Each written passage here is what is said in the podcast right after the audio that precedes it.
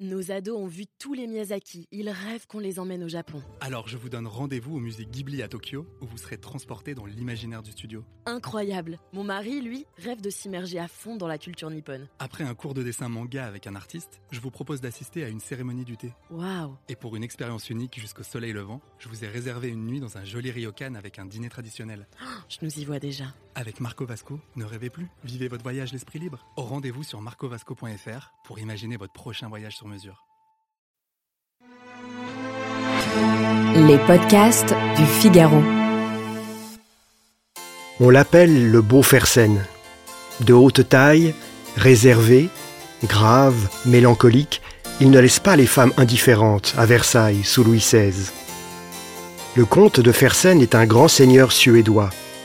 Son pays est l'allié traditionnel de la France à l'époque. Le jeune homme de 19 ans rencontre pour la première fois Marie-Antoinette lors d'un bal masqué. Nous sommes le 30 janvier 1774, à l'Opéra de Paris. Celle qui n'est encore que dauphine aime participer incognito à ces divertissements. Fersen ne sait pas qui est la jeune femme masquée avec qui il parle. Il ne l'apprendra qu'après.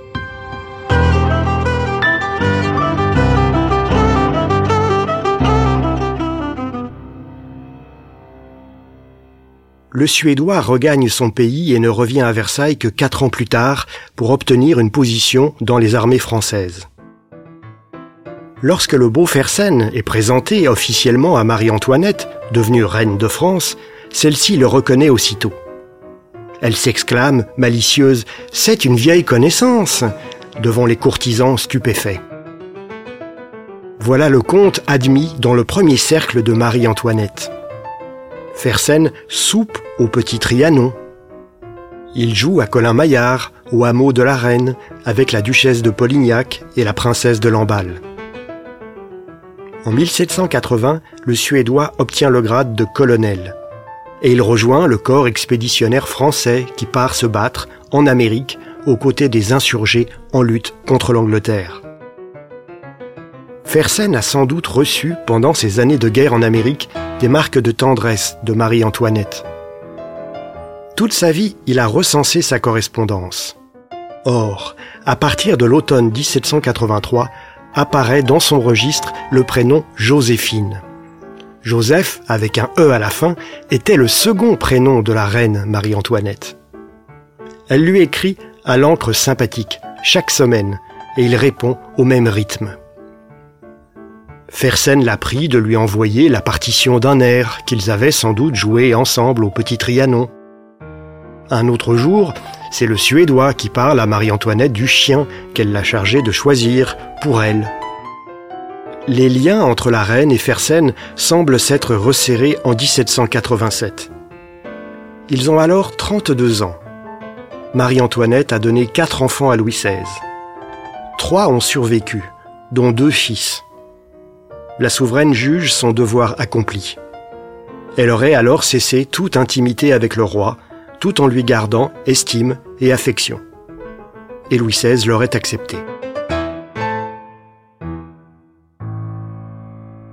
Une autre raison pousse Marie-Antoinette à rechercher le réconfort d'un confident. Elle prend conscience que son impopularité devient dangereuse. Celle qu'on surnomme maintenant Madame Déficit pour ses dépenses somptuaires, a besoin d'un soutien affectif et moral.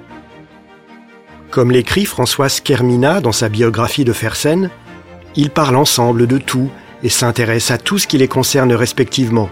Famille, politique, simples arrangements domestiques, avec affection et confiance, comme deux vrais amants, pour qui ce qui vient de l'autre, important ou futile, a toujours le même prix. Faut-il conclure pour autant à une union charnelle? L'écrivain Stéphane Zweig a défendu cette thèse dans un portrait brillant de Marie-Antoinette. D'un autre côté, l'étiquette, le regard presque permanent de l'entourage et des serviteurs, l'idée très élevée que la reine se faisait de sa dignité et que partageait son favori, plaide pour un amour resté platonique. Sans compter que Fersen noue à l'époque une liaison durable avec une Italienne. Il dissocie peut-être un amour charnel avec sa maîtresse et un amour idéal et impossible avec la reine de France. En tout cas, l'insouciance de Marie-Antoinette n'est plus qu'un souvenir. En août 1788, Louis XVI se résigne à convoquer les États généraux. Il s'ouvre le 4 mai 1789 à Versailles. La Révolution française commence.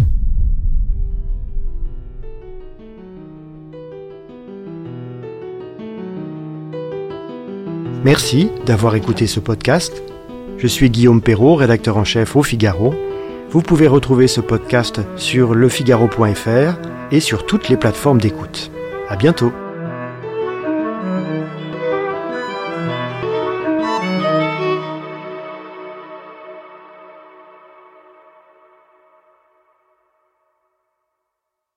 Nos ados ont vu tous les Miyazaki. Ils rêvent qu'on les emmène au Japon. Alors je vous donne rendez-vous au musée Ghibli à Tokyo, où vous serez transporté dans l'imaginaire du studio. Incroyable. Mon mari, lui, rêve de s'immerger à fond dans la culture nippone. Après un cours de dessin manga avec un artiste, je vous propose d'assister à une cérémonie du thé. Waouh. Et pour une expérience unique jusqu'au soleil levant, je vous ai réservé une nuit dans un joli ryokan avec un dîner traditionnel.